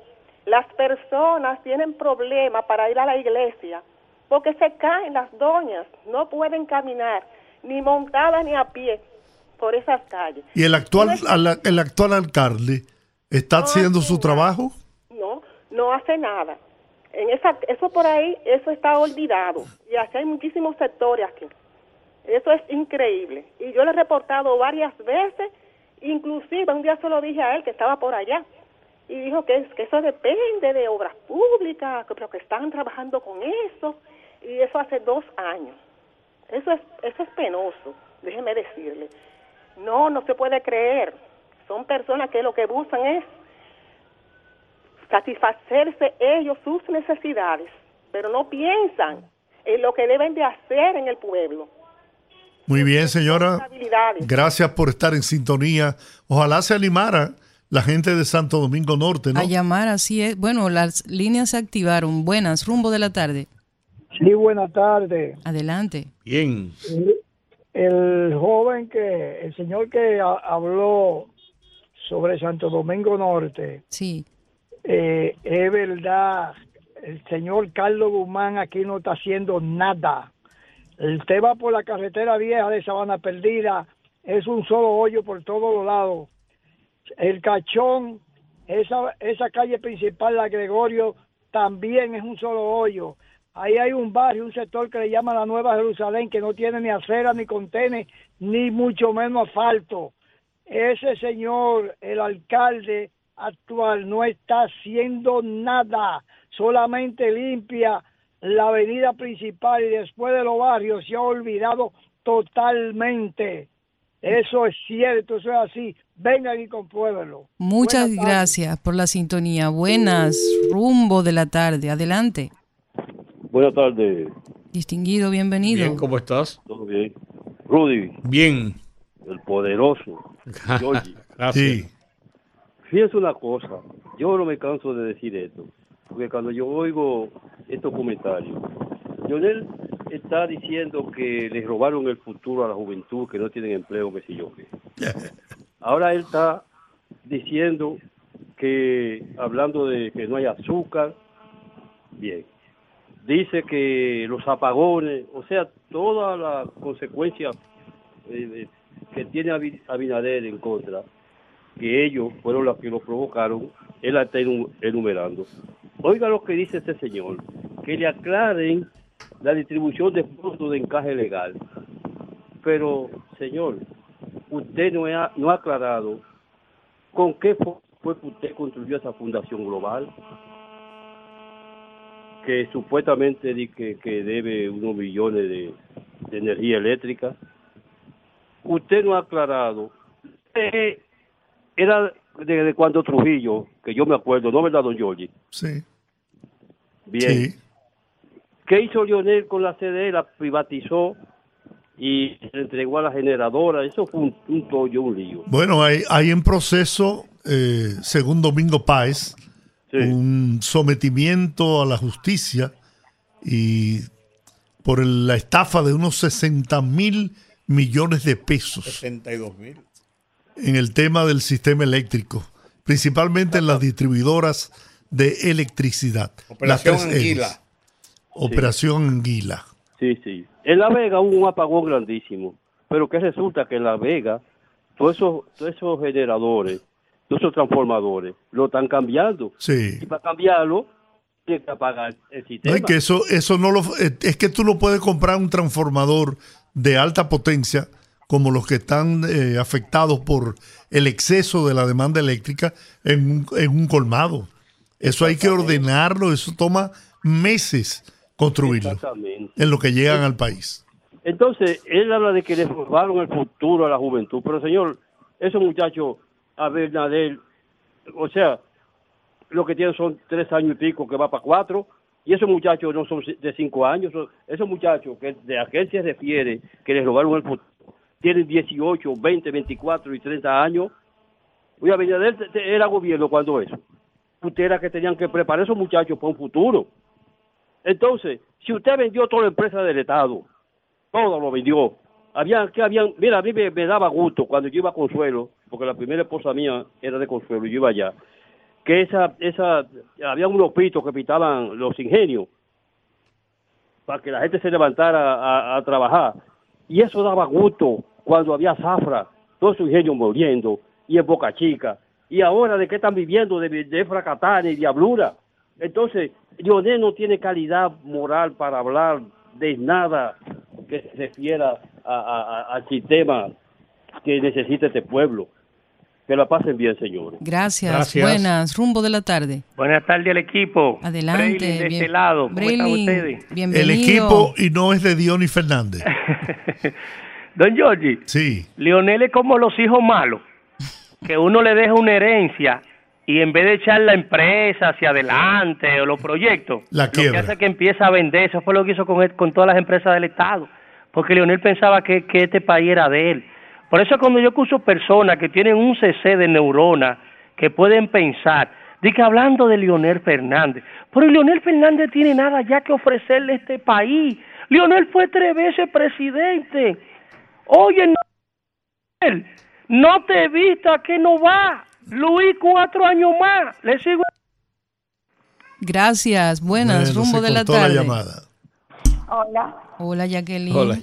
Jacqueline, Jacqueline, dale duro, dale duro. Este soy yo. Este soy yo. Tan bien. Usted. Ahora estoy feliz porque viene Monteache, mi amiguito Juan. Miren, señores, yo no sé si ustedes se han dado cuenta que la mayoría de la, de la gente que ustedes han entrevistado y en algunos otros programas que yo oigo, que son a, a cargos electivos, incluso a sustituir a los que ya están. En lo único que se han concentrado es en, en acabar con el que está, decir lo mal que lo están haciendo, pero yo no he oído ninguna propuesta que ellos tengan. Y lo que da vergüenza es que hay personas de esas que son compañeros del propio partido. Porque mire, ese Vertico Santana, en una entrevista que le hicieron eh, en el programa de, de Jiménez y compañía, acabó con Manuel Jiménez, pobre infeliz. Dios mío, pero si así es que ellos pretenden llegar acabando con el que está, sin ninguna propuesta, entonces, para, para coger una cosa así, mejor dejamos el que está. Porque por lo menos Manuel Jiménez al principio tuvo problemas, pero ya él solucionó eso. Y el problema que tuvo fue porque encontró demasiada vagabundería ahí, demasiado desorden ahí. Y hasta que él no pudo resolver eso, no pudo hacer nada por ese municipio.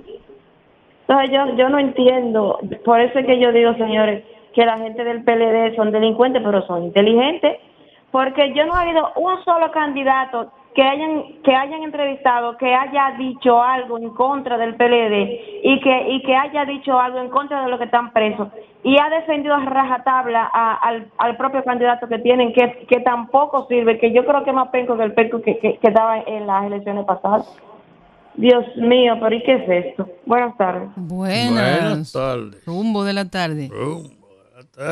Esa boquita tuya. Hello. Sí. Tenemos que aclararle a, varios oyentes que llamaron mencionando el nombre del expresidente. Él no se llama así, ese señor se llama Drácula. Señores, aprendan. Buenas, rumbo de la tarde. Buenas tardes. Bueno, por este, fue jalapeño que vino de comer. Ya te digo, un saludo a don Antonio Romero. Habla Teodoro. Teodoro, bienvenido. A Rudy. Aquí estamos. Estoy de acuerdo con ese que dice que Leonel está diciendo que no hay azúcar y cosas. Pero ¿y cómo va a haber azúcar si él fue que cerró todo lo indígenas? Ahora hay que importar azúcar. Pero es, es verdad que hay que tener poca memoria para estar hablando de eso. Yo creo que el señor no está conceptualizando bien en- en este momento. Muchísimas gracias. Gracias a usted. Poderosos. Oigan, oigan, yo no entendía algo aquí. En esa noticia que don Giorgi dio ahorita, decía que se había eh, eh, engavetado la Sí, causa sí, finalmente. sí. Bueno, en el dispositivo que se establece el archivo definitivo de esta acusación y al que tuvo acceso un periódico de circulación eh, nacional, el Ministerio Público estableció que de acuerdo a las declaraciones de dos jóvenes, además de extracciones de los teléfonos móviles y las declaraciones de los testigos, se determinó que Janel Ramírez sostuvo conversaciones con las querellantes en las que les preguntó nombre, edad, apartamento, eh, que si eran casadas, si el esposo era celoso, si tenían hijos, las invitó a almorzar, a cenar, a bailar, pidió a una de ellas que le escribiera el nombre del perfume que usaba, les dijo que prefería que lo llamaran por su nombre y no como licenciado, e indica también en, en sus explicaciones que aunque ese comportamiento puede ser considerado inadecuado o impropio, no constituye una conducta punible de conformidad con nuestra legislación. Sí, dice que no se Dice que fue configura. reprochable e impropia, pero que no, se, no con- es una infracción no se penal. configura el delito de acoso sexual que está como se establece en el artículo 333-2 del Código Penal Dominicano. ya que no existió en las conversaciones o contactos personales analizados ningún tipo de orden, amenaza, intimidación, constreñimiento y ofrecimiento destinado a obtener favores de naturaleza sexual de forma expresa ni tácita. Vaya usted a saber. Bueno, pues es la decisión de los jueces. El tema está, este, el tema está. Yo, yo he oído muchas cosas de, de esa decisión desde esta mañana y el tema está en que usted decide. Es igual que lo que están planteando con el caso de eh, eh, Félix Alburquerque, que lo condenaron a 12 años de prisión y dice el, el- el- el- texto que fue un asesinato. Homicidio. Sí, pero, pero con las agravantes de que fue provocado previamente por la persona que es la víctima.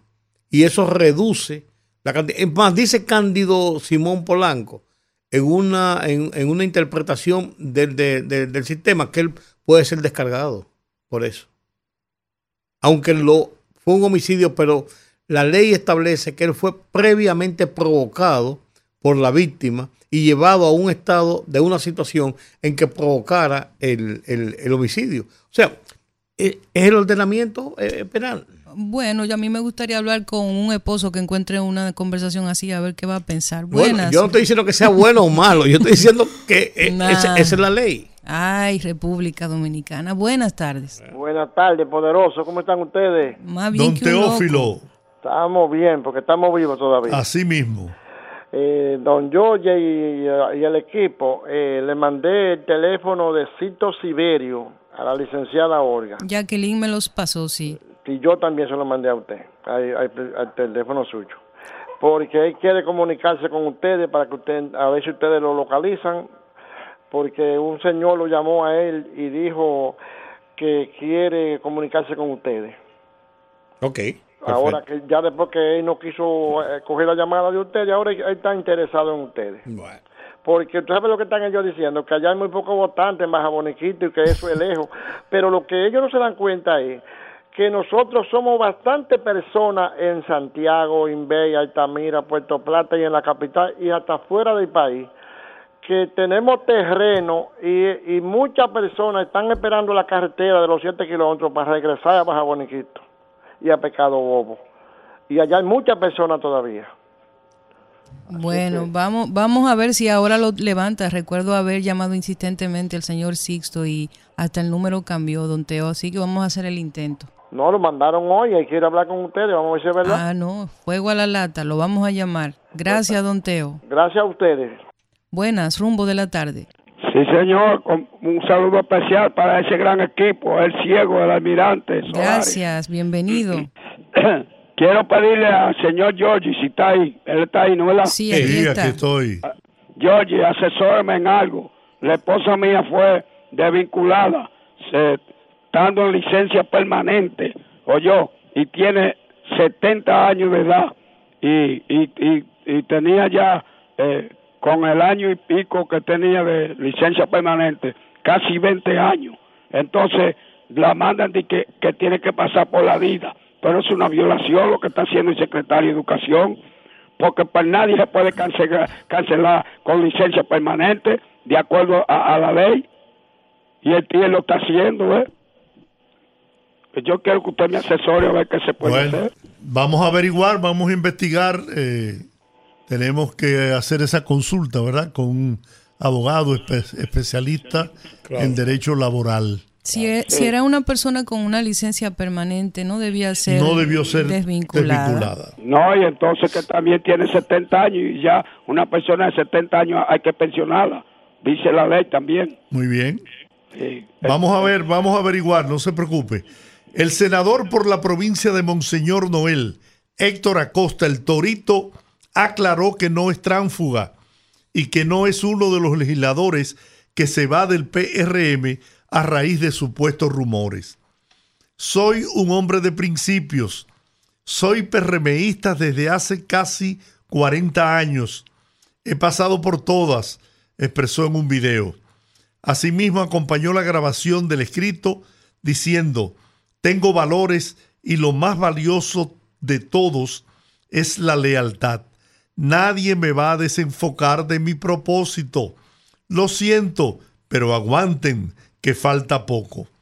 También el Torito señaló que es PRMista hasta la muerte y que ser transfuga es lo más asqueante que puede tener un político. Sopla, buenas, rumbo de la tarde. Buenas. Adelante. El presidente Leonel Fernández debería andar como con una funda negra en la calle. ¿Sabes el desorden que se vive en este país? ¿Eh? La Zulán, los tucanos, el peaje de sombra.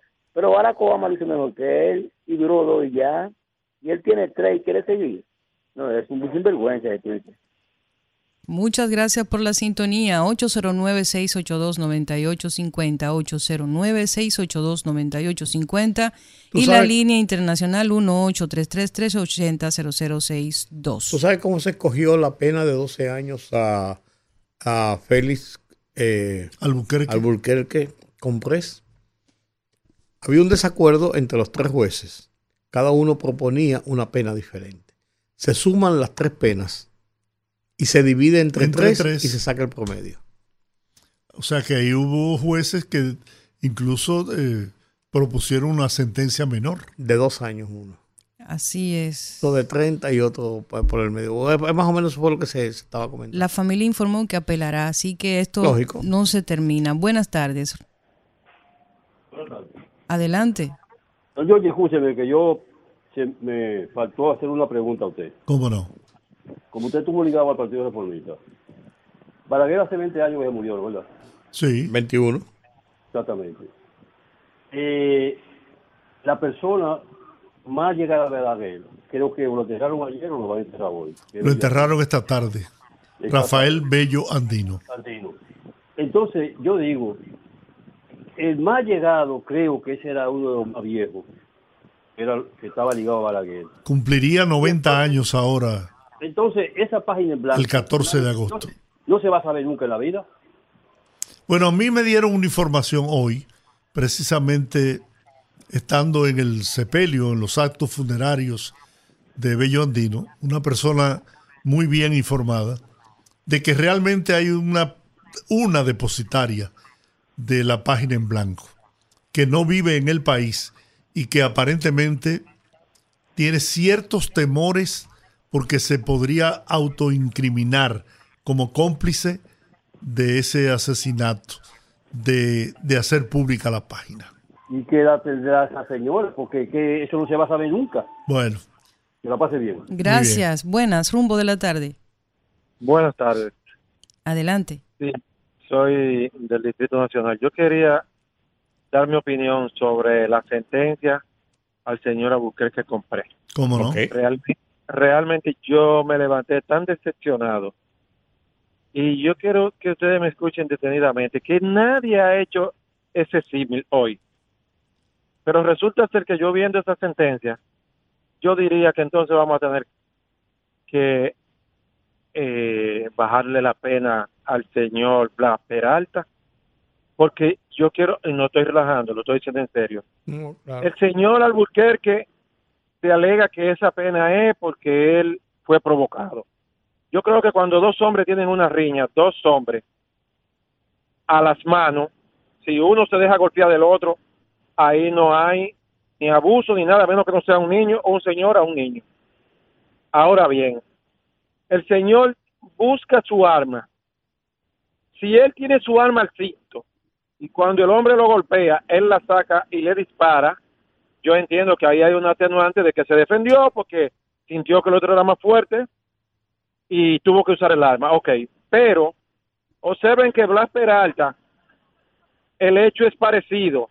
El señor Montal le da un pecozón a Blas Peralta y sale corriendo y se monta con el fenecido Febrillé. Blas Peralta nunca planificó matar a Febrillé. Vamos a estar claros, yo no estoy defendiendo a Peralta, pero vamos a ser justos y Peralta disparó para vehículo y mató a Febrillé. Y a Blas Peralta lo condenaron a 30. ¿Por qué a Blas Peralta pudieron tipificarle un asesinato premeditado, qué sé yo qué?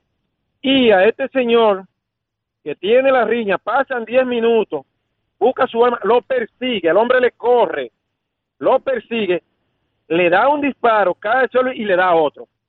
Entonces, realmente las dos sentencias son tan disímiles que yo digo, pero por Dios, a veces los encargados de, de algunos estamentos no saben el daño que le hacen a la sociedad.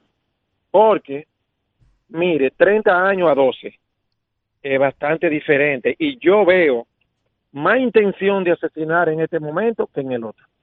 Eso es cuanto. Muchas, gracias. Señores, funcionarios que aspiran a puestos de elección tendrán que dejar sus cargos, dice el MAP. El Ministerio de Administración Pública ya trabaja en las licencias de los funcionarios que se van a enfocar en sus aspiraciones políticas de cara a las elecciones de 2024, ya que esos servidores del Estado tendrán que dejar sus cargos para embarcarse en ese proceso. Darío Castillo Lugo, titular del MAP y dirigente del Partido Revolucionario Moderno, compartió la información y aseguró que los integrantes de esa organización van a someterse a las leyes electorales. Buenas, rumbo de la tarde. Saludos. Adelante. Mira, yo, yo quiero llamar, yo estoy llamando a Estados Unidos, yo quiero llamar la atención sobre una película que se llama Son of Freedom. Ay, muy bien, muy buen tema. Oye, esa película está hecha por Far Right, por la derecha de QAnon. Si ustedes quieren, no me crean a mí. Investiguen al productor de esa película que se llama Eduardo Verástegui. Y ponga Eduardo Verástegui y Ricky Martin. El historial de él. Incluso se dice que él tuvo una relación con, con, un, con un expresidente de México. Ese señor tiene de que más de 16 años en celibato. O sea que es un célibe. Pero además de eso, él acusa a las personas que son gay de pedófilo. Pero déjeme decir una cosa. Ese señor tiene problemas con su identidad personal. Él es un gay frustrado. Tú sabes cuando eso que se reprime y atacan a los mismos gays. no me crean a mí. Ustedes buscan en YouTube todas las historias del Señor. Y por eso es que hace esta película. Gracias y espero que lo investigue porque mañana lo voy a, lo voy a escuchar. Muchas gracias por su sintonía. Buenas, rumbo de la tarde. Buenas tardes, Olga. ¿Cómo está? Rudy. Bien, La última llamada, ¿eh? El equipo completo. Eh, con relación a, la comparación de sentencia del sindicalista que mató a Ferrillé y la del coronel que mató eh, el atleta. Sí. Bueno, yo creo que esa, ese hombre... Al comunicador. al comunicador. Ese, ese joven dio en el clavo con, con esa comparación.